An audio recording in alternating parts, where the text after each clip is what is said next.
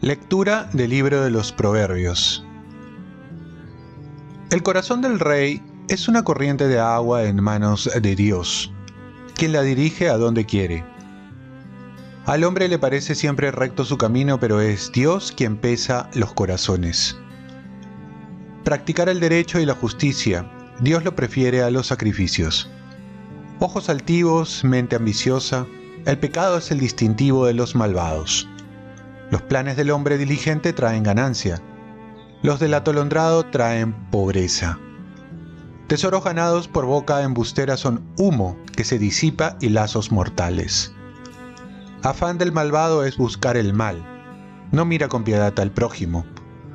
Cuando el cínico la paga, aprende el inexperto, pero el sensato aprende con la experiencia. El honrado observa cómo la casa del malvado precipita al malvado en la ruina. Quien cierra los oídos al clamor del necesitado no será escuchado cuando grite. Palabra de Dios. Salmo responsorial. Guíame, Señor, por la senda de tus mandatos. Dichoso el que con vida intachable camina en la voluntad del Señor. Guíame, Señor, por la senda de tus mandatos. Instrúyeme en el camino de tus decretos, y meditaré tus maravillas. Guíame, Señor, por la senda de tus mandatos. Escogí el camino verdadero, deseé tus mandamientos Guíame, Señor, por la senda de tus mandatos. Enséñame a cumplir tu voluntad y a guardarla de todo corazón. Guíame, Señor, por la senda de tus mandatos. Guíame por la senda de tus mandatos, porque ella es mi gozo.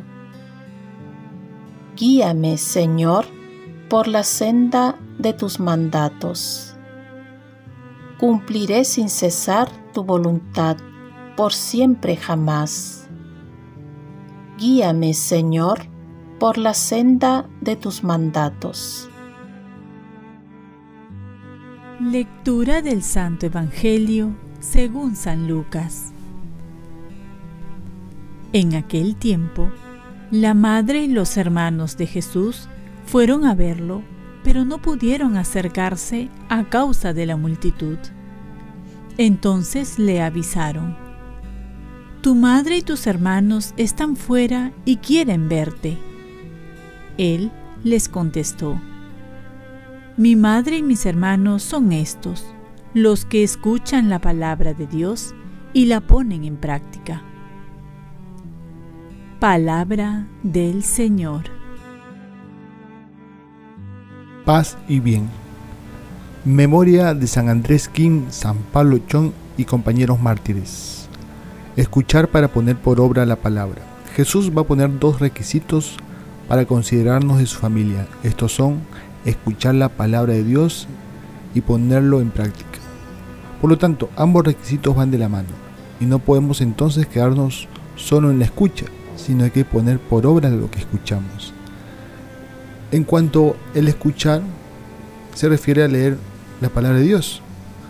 Quizás leer más la Biblia, como las cartas de San Pablo, que nos hace ver cómo seguir más cerca a Jesús, o aprenderse los salmos, identificándose cada vez más con ellos, o escuchar audios, conferencias, temas relacionados a la palabra de Dios, sobre todo audios o reflexiones en la Iglesia Católica, porque si no podemos estar confundiéndonos. Y todo esto acompañado de la reflexión y meditación diaria para profundizar la palabra. Todo esto requiere entonces un tiempo exclusivo para meditar y escuchar lo que se lee. La otra parte es poner en práctica la palabra. Quizás esto sea más difícil, Pero aquí tenemos que poner de nuestra parte y dejar que Cristo viva cada vez más en nosotros, para que digamos como San Pablo, es Cristo que vive en mí. Hay una herejía que muchos cristianos suelen caer, y el Papa Francisco lo ha manifestado, es el neopelagianismo. Es creer que podemos salvarnos por nuestras propias fuerzas, sin contar con la gracia de Dios. Si queremos llegar cada vez más alto en la vida espiritual, tenemos que hacerlo con dos alas. Una es nuestra voluntad y la otra es la gracia de Dios. Hoy, que celebramos estos santos mártires, hablaremos un poco de ellos. Andrés Kim nació el 21 de agosto de 1821 en Seúl, de una familia noble y conversa al cristianismo. Para ese tiempo el, catolicismo era prohibido, igual como sus seguidores, y eran castigados a muerte si es que se les encontraba. Y el 16 de septiembre de 1846, a la edad de 25 años, Andrés Kim fue torturado y decapitado cerca de Seúl, en el río Ham, junto con otros 103 mártires de Corea, incluido Palo Chong, durante la visita que éste realizaba en Corea. Oremos, oh Dios, te has dignado en multiplicar los hijos de adopción en todo el orbe de la tierra e hiciste que la sangre de los santos mártires Andrés y compañeros fuera la semilla fecunda de cristianos. Concédenos que fortalecidos por su ayuda avancemos continuamente siguiendo su ejemplo. Ofrezcamos nuestro día. Dios Padre nuestro, yo te ofrezco toda mi jornada, en unión con el corazón de tu Hijo Jesucristo, que sigue ofreciéndose a ti en la Eucaristía para la salvación del mundo. Que el Espíritu Santo sea mi guía y mi fuerza en este día para ser testigo de tu amor. Con María, la Madre del Señor y de la Iglesia, te pido por las intenciones del Papa.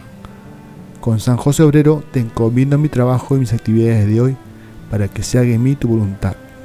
Y la bendición de Dios Todopoderoso, Padre, Hijo y Espíritu Santo, descienda sobre ti. Cuenta con mis oraciones, que yo cuento con las tuyas. Y que tengas un santo día